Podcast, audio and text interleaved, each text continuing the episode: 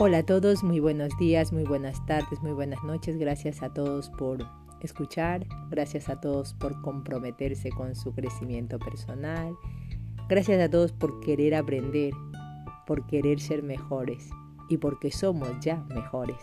Así que vamos a ello. Camino yo soy, camino de conciencia planetaria, Oceanía, 27 de diciembre del 2020, Matías de Estéfano. Yo, la primera vez que pisé Oceanía fue en marzo del 2012. Volamos desde Sudáfrica y recién habíamos comenzado el camino Harwitun.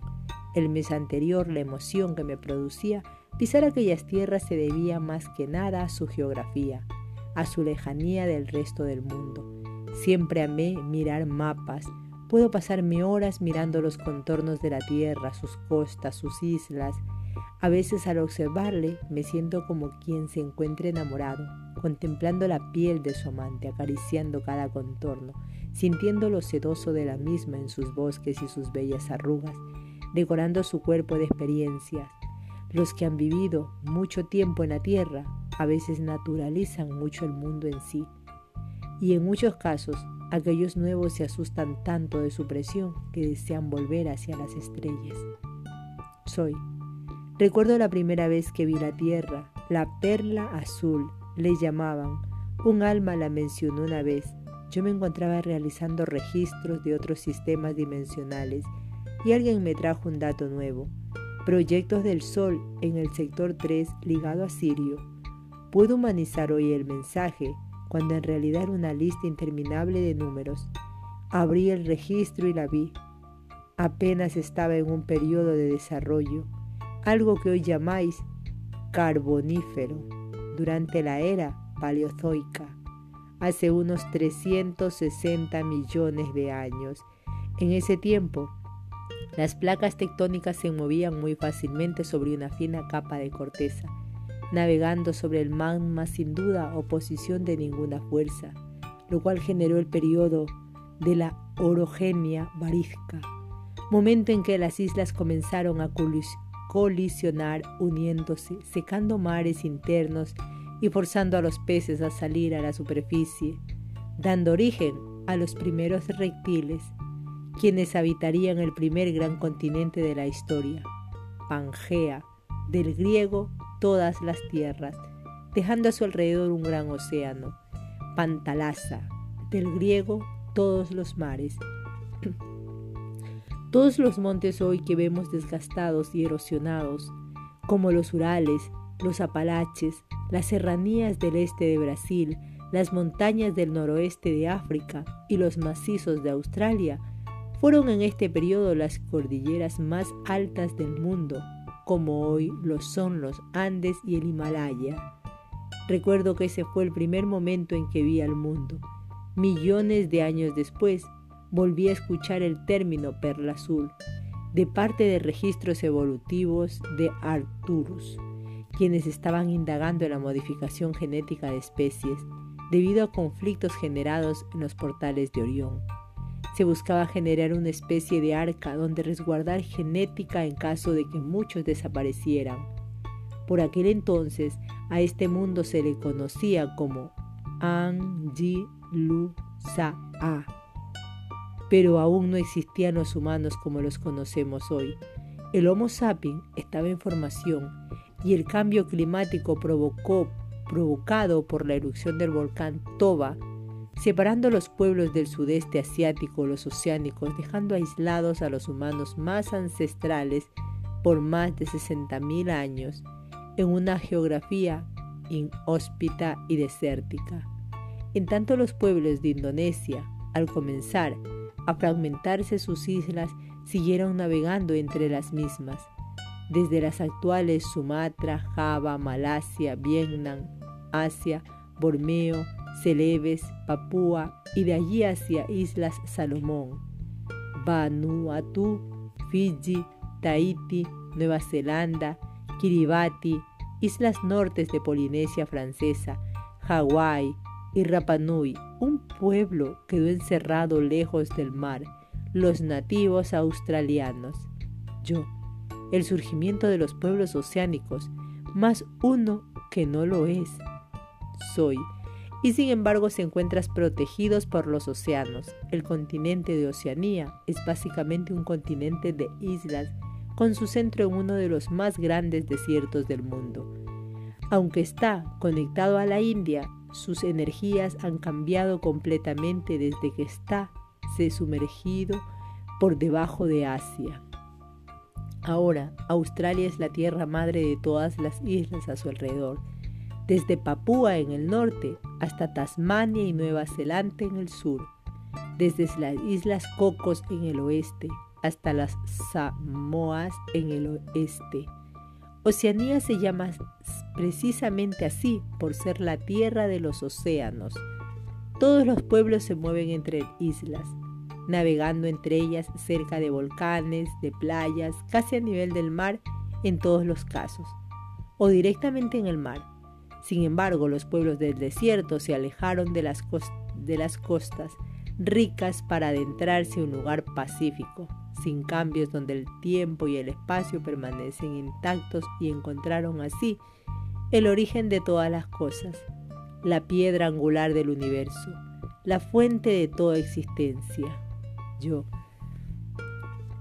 Uluru, soy la roca más grande del mundo en el centro del desierto australiano. En tanto el mundo se movía a gran velocidad en las costas, creando pueblos, culturas, civilizaciones, luchando entre sí por territorios, por los ríos, por alimento, conquistándose los unos a los otros. Los ancestros más antiguos del mundo descubrieron que para ellos toda esa creación no podría ser divina sin un eje, sin la calma del centro.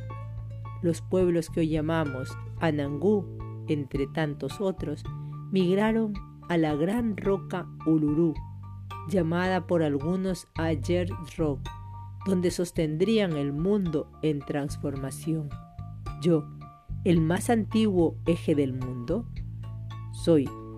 Por ello, hace unos 60.000 años este pueblo recibió la visita de los hermanos celestiales yo, la historia de las dos serpientes que descienden de los cielos, creando el arco iris, creando la humanidad, la historia de la creación. Soy. Las dos serpientes son las dos corrientes de agua y fuego, la vida y la muerte, el blanco y el negro, el latido del ser. Los hombres reptiles enseñaron primero a los Anangú sobre la sabiduría del universo, sobre la importancia de sostener su eje en tanto todo alrededor fluye. Luego, los pleiadianos llegaron desde el corazón de Tauro y recordaron los cantos como única forma de hablar con lo divino. El pueblo del océano, los moanos y lemurianos se dispusieron a rodear al continente rojo para proteger sus códigos hasta que la creación hubiera terminado. Los azules llegaron y entregaron los códigos y profecías necesarias, el plan a seguir. Durante milenios, los pueblos nativos de Australia sostuvieron el eje del mundo durante la creación. Yo, espera, ¿cómo? O sea, Dices que los últimos 50.000 años de desarrollo de todas las culturas humanas, civilizaciones, los primeros sedentarismos, religiones, las migraciones y desarrollo de las potencias más grandes de la historia antigua y sus guerras, las de Lemuria y Atlántida, las colonias y manifestación de todos los pueblos que dan origen a todas nuestras culturas actuales en los últimos 12.000 años, todo ello fue sostenido por el pueblo australiano. Soy. Así es, en tanto el mundo se movía a su alrededor, ellos fueron el eje, protegidos por los animales más venenosos del mundo, por una tierra peligrosa e inhóspita, que lo último que desea es un nuevo inquilino, y te lo hace saber protegidos por océanos en todas sus costas. El centro australiano es casi una caja fuerte, un centro de protección de alta seguridad natural, por lo sagrado. El eje se ha cuidado a sí mismo hasta el momento en que su misión culminó, hace unos 150 años en 1873, Cuando los ingleses, llegaron al centro, momento en que comenzó la transición hacia la nueva era de Acuario, anunciando así el fin del último gran ciclo. Yo, uno de los pueblos que los humanos han considerado de los más primitivos de la humanidad, han sido a los que debemos nuestra existencia, nuestra creatividad. Soy el continente oceánico representa el chakra sacro, la manifestación, gestación, generación de las cosas. Imagina que la Tierra estaba embarazada de los humanos y en los últimos meses la psiquis de este niño ha sido generada. Nueve meses que han parecido nueve mil años. Y en todo ese tiempo Australia ha permanecido intacta solo fluctuando con sus cantos que sostenían cada transformación de la humanidad. No hay mal ni bien en esa tierra. Allí no hay juicio, solo libertad. Allí no hay riquezas, pues encontraron la riqueza en su interior. El momento en que los pueblos del mundo llegasen a Uluru comenzaría una nueva historia. Ellos ya no serían responsables del mundo en creación Ahora era momento del parto planetario.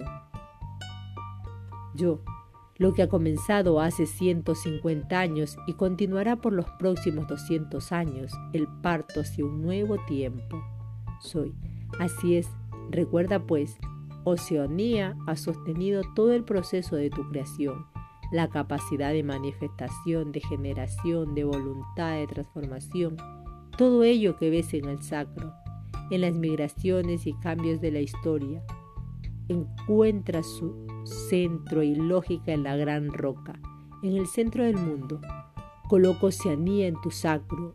Ubica el desierto australiano en el centro de tu vientre, de tu vientre creador. Y recuerda que toda creación necesita un propósito, un eje, y ese eje creador es la voluntad misma de crear y de vivir. Yo, Gracias a Australia por sostener todo lo que hemos creado caóticamente. Reconozco en mí, yo soy Oceanía, yo soy transformación, soy, yo soy la vida. Así que con este tema nos despedimos y nos escuchamos en un siguiente posteo. Namaste.